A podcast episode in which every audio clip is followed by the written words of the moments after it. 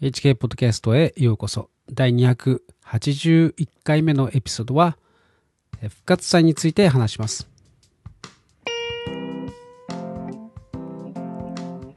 えー、もう実はですね、復活祭は先週終わっているんですけれど、おちょうどですね、ロックロックロックの補足を、えー、話しているいる間にですね、えー、あ、しまった、復活祭のことを話さなきゃと思ったんですけれども、まあいいか、えー、来週やればいいか。と思ってですね、えー、まあ、ちょっとタイミング悪いですけれども、まあ今日、ちょっとですね、えー、先週のことも含めて話したいと思います。まあ、あの僕はあの復活祭っていう言葉を使うんですね。イースターってあんまり使いたくなくてですね、えー、それよりかはあパスコアという、えー、まあ、ポルトガル語でパスコアって言うんですけれども、えー、まあ、その杉越っていう意味を持ってますんで正しい、え言葉かなと思ってですねまあ知らない方は何を言ってるんだかさっぱり わかんないかもしれませんけれどもまあそういうことについてですねちょっと話したいと思います。えーまあ、復活について話したいとは言いましたけれども、あの、まあ、来週復活について話すことにして、その復活以前の話ですね、あの、十字架について、えー、今日は話したいと思います。まあ、ちょうど先週とのつなぎというかですね、被る部分もありますので、えー、まあ、その方がですね、よく覚えてもらえるかなというふうにですね、えー、思って、え、そうしました。聖書にはですね、えー、予言とかあ予計とかですね、えー、たくさん書かれてるんですけれども、まあ、予言書の中で最も有名なのが、黙示録じゃないかなと思うんですね。で、黙示録はまだ起きてないことなんですね。えー、これからの将来、えー、について書かれているので、まあ皆さん興味がすごくあると思うんです。えー、ただですね、旧約聖書の予言の中にはですね、すでに実現した予言もたくさんあるんですね。えー、イスラエルが分裂して、えー、大国に滅ぼされて、世界中に散らされるという話とかですね、えー、帰還して、えー、エルサレムを再建するという話、えーまあ、そういうものを見るとですね、え、世界史と聖書が見事に一致しているというのがわかるわけです。僕もですね、高校の頃、ダニエル書を読んでいてですね、ちょうど世界史で、えー、学んでいるところと重なってですね、あれこれはバビロンの後のペルシャとかギリシャのことを書いてるんじゃないかっていうふうにですね、まあ、僕でも分かったほどです。はい。あと、メシア予言もありますね。メシアがいつ、どこで生まれて、どんな人生を歩んで、えー、どのような最後を遂げ、えー、その結果、えー、その結果について喜ぶことなどですね。えまあそういうものは主にイザヤ書に書かれてるんですけれども、えまた予言だけじゃなくてですね、余計というのもありますね。先週も話したように、えあるイベントを通してですね、後に起こることをまあ、そのひな形としてですね、えー、示しておくということなんですね。で、それが、その一つ、その一つがですね、その大きな一つが、あパスコア、えー、杉越、えー、出エジプトなわけです。えー、ああるいはですね、まあ、先週話したアブラハムのイサクをですね、えー、生贄にする話、えー、もそうです。まあ、今から約4000年前ですね、神様アブラハムを選んで、神様の計画を知らせるための民族としたわけです。で、アブラハムはですね、子供が与えられるという約束を神様からいただきましたけれども、それからですね、なんと25年も待たされる、えー、ことになったんですね。えー、彼が 100, 歳100歳の時にようやくイサクが生まれたわけです。で彼にとっては、まあ、そのイサクというのはですね、まあ、偶像になりかねないくらい可愛い、えー、大切な大切な宝だったんですね。えー、その大切な遺作を神様はある日、えー、生贄として捧げようというふうに言いました。アブラハムは翌日ですね、イサクと若者たちと一緒に3日の道のりをですね、旅したわけです。そして、えー、命じられた通りにですね、えー、モリアという山に、えー、登って、イサクを縛り上げ、殺そうとした、その瞬間にですね、神様が止めました。えー、まあ、聖書にですね、あなたが神を恐れることがよく分かった。あなたは自分の独り子さえ惜しまないで私に捧げた。まあ、聖書に書かれてるんですね。で、神様はそこそこに、えー、一匹のですね、えー、お羊を用意し、えー、それをアブラハムに捧げました。まあ、これですね、あのまあ、先週の復習ですね。えーまあ、これがイエス様の型なわけです。いつか私が自分の独り子さえ惜しまないであなたに与えるよというですね、そういう神様のメッセージが、このエピソードに隠されているわけですね。込められているわけですね。ちょっと話はそれますけれども、あの先週もですね、僕は本当にバカな間違いをしてしまいまして、えっ、と、お羊のところですね、お牛っていうふうになんか、あの、えー、最初のあたりですね、何回か行ってしまったんですね。本当に大変申し訳なかったです。本当に申し訳ありません、本当に。なんか知らないですけど、最近そういうバカなミスをしてしまいます。はい。大変、えー、失礼しました。で、話は戻ってですね、その、アブラハムのエピソードのその千年後ですね。その千年後、ダビデ王様は、あそのモリア山を選んでですね、そこをイスラエルの首都エルサレムにしたわけです。はい。そしてそこからさらに千年後ですね、イエス様がまさにその場所で、えー、捧げられたんですね、本当に。十字架にかかってですね、えー、罪のための、人類の罪のための生贄として、えー、身代わりにですね、えー、我々の罪を背負って、え、苦しみを受けられた。それはアブラハムがイサクを捧げた同じモリアの地なんですね。まあ、これだけ見てもすごい偶然だと、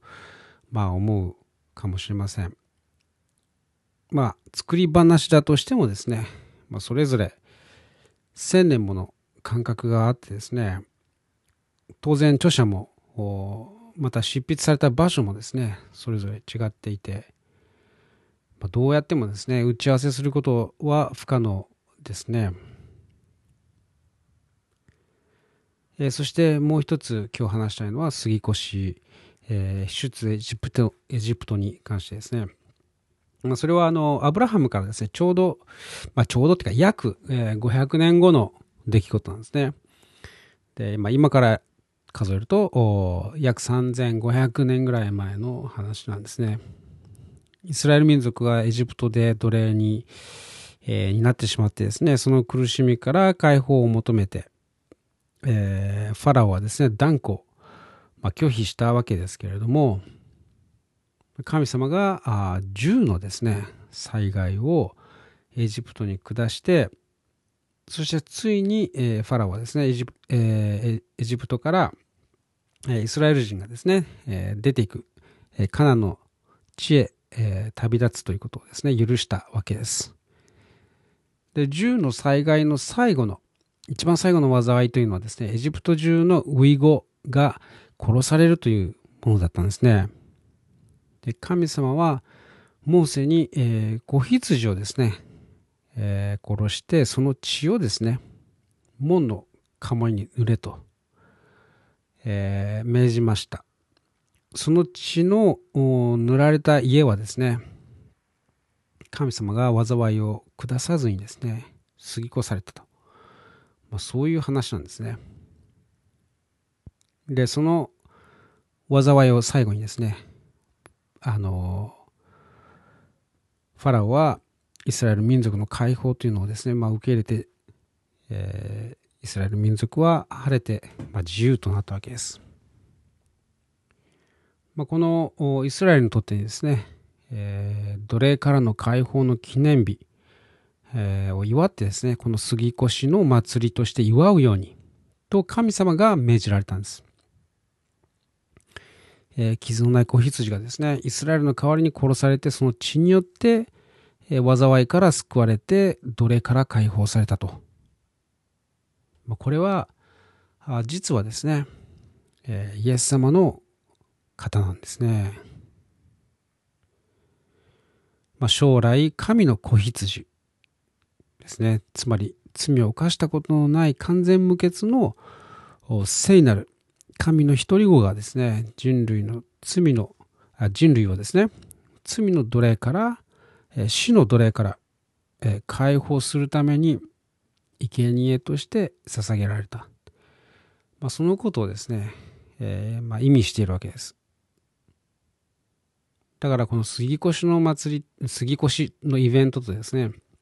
十字架というのはもう本当にまさにあのえー、一致してるんですね。というのも、えー、イエス様はですね、まさにその杉越の祭りの時にですね、まさにほふられる子羊として、えー、十字架にかけられたわけです。えー、十字架はですね、本当に血に、えー、血塗られた、え、門のようにですね、まあ、血で染まったわけですよ。その十字架の血を受け入れた人はですね、神様の裁きを免れて死の奴隷から解放されるということなんです。えー、まあ話はちょっとそれますけれども、先週ですね、えー、日本にある森屋さんではですね、あの、イサクのその生贄のエピソードをそのまま演じる祭りがある。ということを話しましたけれども、あの、御頭祭と呼ばれるやつですね。実はですね、あの、神道の鳥の由来についてはですね、まあ諸説あるようですけれども、まあ、本当のところは誰もよくわからないというのが、えー、真実なようですけれども、まあ、ただ、神道がですね、イスラエル民族によってもたらされたと、まあ、うん、思われるですね、いろいろな祭りとか、えー、風習を見るときにですね、その鳥居というものをその一つとして見るときにですね、まさに杉越の血塗られた門、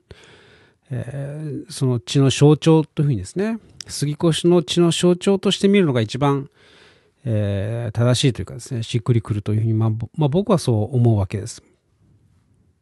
まあ、イスラエル人にとってもですね、え、鳥はそう見えるみたいですね。で、まあ、話を戻すと、イエス様はまさに、えー、杉越のですね、祭りの時に合わせて、エルサレムに向かって行ったんですね。えー、エルサレム以外で死ぬことはありえなかったわけです。えー、また、杉越の時以外にですね、死ぬ時っていうのはありえないんですね。えー、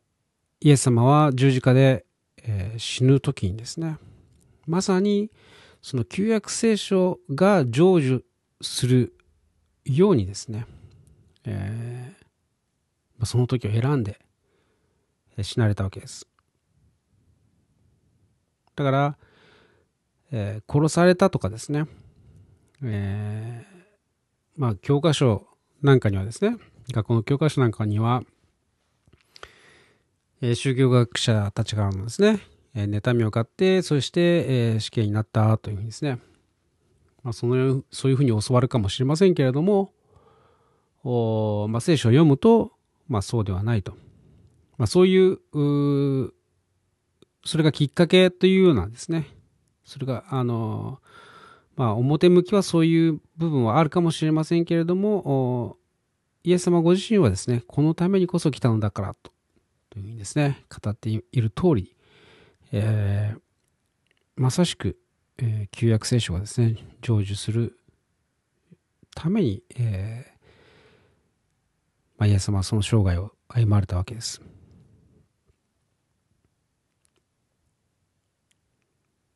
はい。えー、まあ、このようにですね、メシア予言だけではなくてですね、えー、余計においても、まあ、イエス様の十字架というのはですね、これ以外ないという形で、まあ、成就したわけですね。まあ、余計だけでなくてですね、まあ、予言においては、あイザヤ書の53章というところはですね、最も、まあ、明確というか、あの、わかりやすいメシア予言ですね。これは、あの、メシアの客観的な、えー、予言です。まあ、ちょっと、少し、えー、かいつまんで読もうと思いますけれども、えー、っと、4節イザヤ書の53章の4節誠に彼は私たちの病を負い、私たちの痛みを担った。だが私たちは思った。彼は罰せられ、神に打たれ、苦しめられたのだと。しかし彼は私たちの背きの罪のために差し通され、私たちの咎のために砕かれた。彼への懲らしめが私たちに平安をもたらし、彼の打ち打ち傷によって私たちは癒された。私たちは皆、羊のようにさまよい、おのおの自分勝手な道に向かっていった。しかし主は私たちのすべての咎を彼に負わせた。彼は痛めつけられた。彼は苦しんだが口を開かない。ほふり場に惹かれていく羊のように毛を刈る者の前で黙っている目羊のように彼は口を開かない。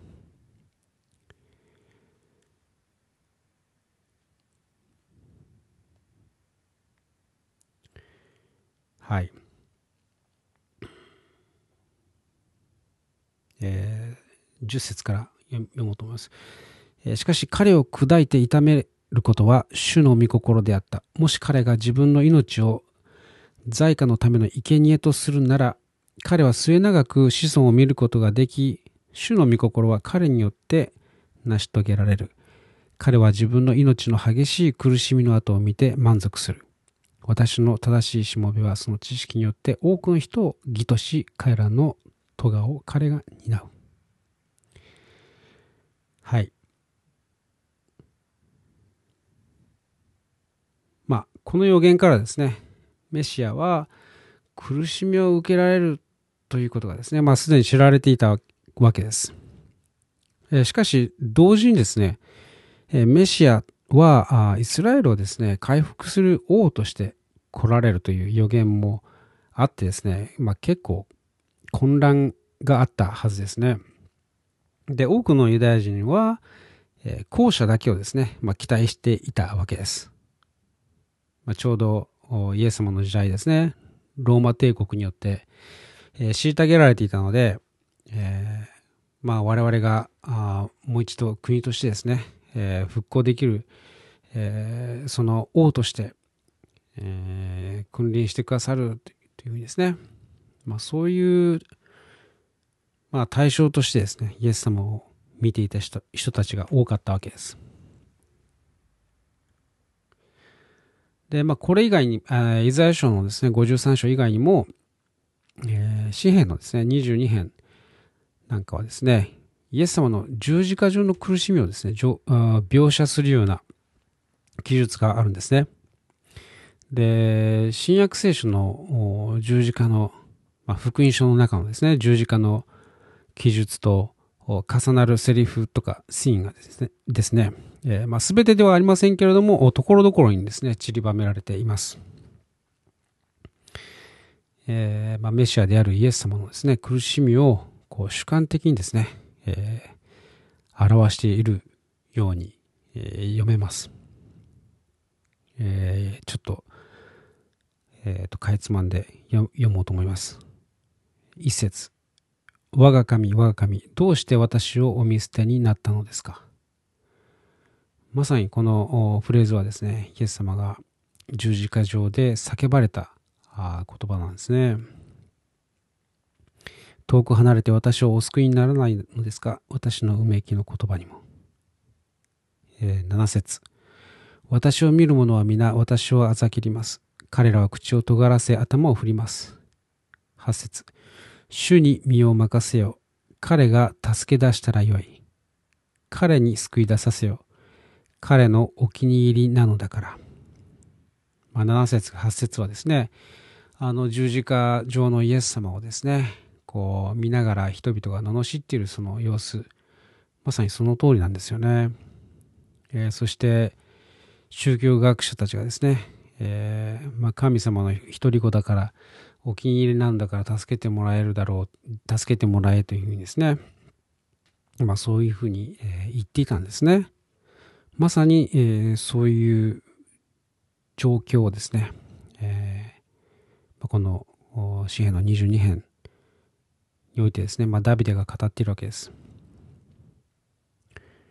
えー、14節私は水のように注ぎ出され、私の骨骨は皆外れました。私の心は牢のようになり、私の内で溶けました。15節私の力は土器のかけらのように乾ききり、私の舌は上顎にくっついています。あなたは私を死の塵の上に置かれます。16節犬どもが私を取り囲み、悪者どもの群れが私を取り巻き、私の手足を引き裂きました。17節私は私の骨を皆数えることができます。彼らは私を眺め、私を見ています。18節彼らは私の着物を互いに分け合い、私の一つの着物をくじ引きにします。まさにこれはですね、イエス様は十字架上からですね、もう渇きによって、ひどい渇きによってですね、えー、苦しんでいる中、えー、人々がですね、えー、まあ、罵り、え、そして、え、自分のですね、その、えー、あばら骨、あばら骨がですね、もう数えて、えー、全部わかるぐらいですね、えー、その、まあ、ぶら下がっている状態ですね、えー、なんとか呼吸を必死にしているという、その状況というのが、え、本当に描写されているのがよくわかるんですね。で、そして、ローマ兵たちがですね、え、イエス様の服をくじ引きにしたっていうところがあるんですね。えー、まあそこがまさに書かれているわけですね。まあ、この詩はですね、詩篇の22編というのは、えー、ダビデがですね、苦難とこう苦痛からですね、神様に叫ぶ、え、その叫びを、まあ、詩にしたわけですけれども、まあ、一義的にはですね、このダビデが受けた非常な、苦痛を訴える、えー、まあ、詩なわけですけれど、まあ、ダビデという人はですね、かつては、羊飼いであり、その彼がですね、王となったわけですけれども、まあ、そこに至るまではですね、非常な苦しみを通ったんですね。えー、まああの、初代の王様のですね、サウルという人がいるんですけれども、まあ、妬みですね、嫉妬に駆られてですね、えー、まあ、ダビデの方がですね、人気が出てしまったがゆえにですね、サウル王というのはもう嫉妬に駆られてですね、鬱になっても気が狂ってですね、そしてダビデの命を追い回すようになったわけですね。でダビデは何年もですね、何年間も逃亡生活、えー、を余儀なくされたわけですね。で、まあ、このダビデはですね、その苦難と苦痛を、まあ、通らされたわけですけれども、これもまたですね、えメシアの余計と言えるでしょうね。で、まあ、メシアはですね、このダビデの家系に生まれるということが予言されていました。で、イエス様はですね、この良き羊飼いとしてご自分を例えられたわけですけれど、また王の王としてですね、将来再臨される前にですね、まず十字架の苦痛を味わいました。この詩篇の箇所というのはですね、イエス様の復活の後になって、ああ、これはまさにメシア予言だったなと、まあ、まあ、多くの人は気づいたと思うんですけれども、まあ、このようにですね、イエス様の十字架に関する予言とか余計というのはですね、まあ、パズルのピースのようになっていて、まあ、それぞれが重要なわけです。まあ、メシアが生まれる家系とかですね、まあ、生贄となる場所とか時代とか、その意味とかですね、その苦しみとか、えー、それぞれがですね、必要なパートを占めているんですね、になっているわけです。で、旧約聖書を紐解いて、紐解いていくとですね、メシアであるイエス様が、こう映し出される、あぶり出されるというような、まあ、そういう感じなんですね。はい。えー、神様はあなたを愛しています。そして、えー、まあ、それゆえですね、あなたのためにイエス様をくださいました。あなたの犯したすべての罪を許すためです。えー、まあ、罪の罰をですね、もうイエス様が代わりに受けてくださいました。だから、あなたはもう自由になれるというのが、えー、自由であるというのがですね、えー、聖書のメッセージなわけです。まあ人生ですね、生きていれば何かしらの過ちはありますよね。で、あなたは隠すことができても、まあ、隠せない人が2人います。それはあなた自身と神様なんですね。あなた自身と神様がその過ちの証人なんですよね。えー、そして、いつか神様の前でそのもし開きをしなければならないということなんです。で、神様は悔い改めてですね、イエス様の十字架のこの贖いというものをですね、受け入れなさいと、聖書を通して進めています。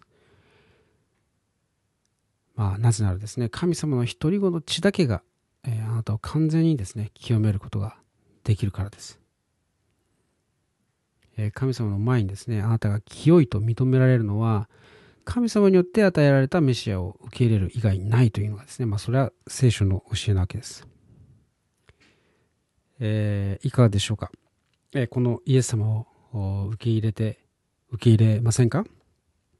えー、あなたのために死んでくださった方がいると、えー、素晴らしいことだと思いませんか、えー、今日も最後にですね、お祈りしたいと思います。よかったら、あの、僕の後にですね、ついて祈ってください。神様、あなたが私を愛し、イエス様を与えてくださったことを感謝します。私の罪をお許しください。イエス様を私の主としてお迎えします。これからの人生をお導きください。イエス様の名前でお祈りします。アメン。最後まで聞いてくださってありがとうございました。ではまた来週お会いしましょう。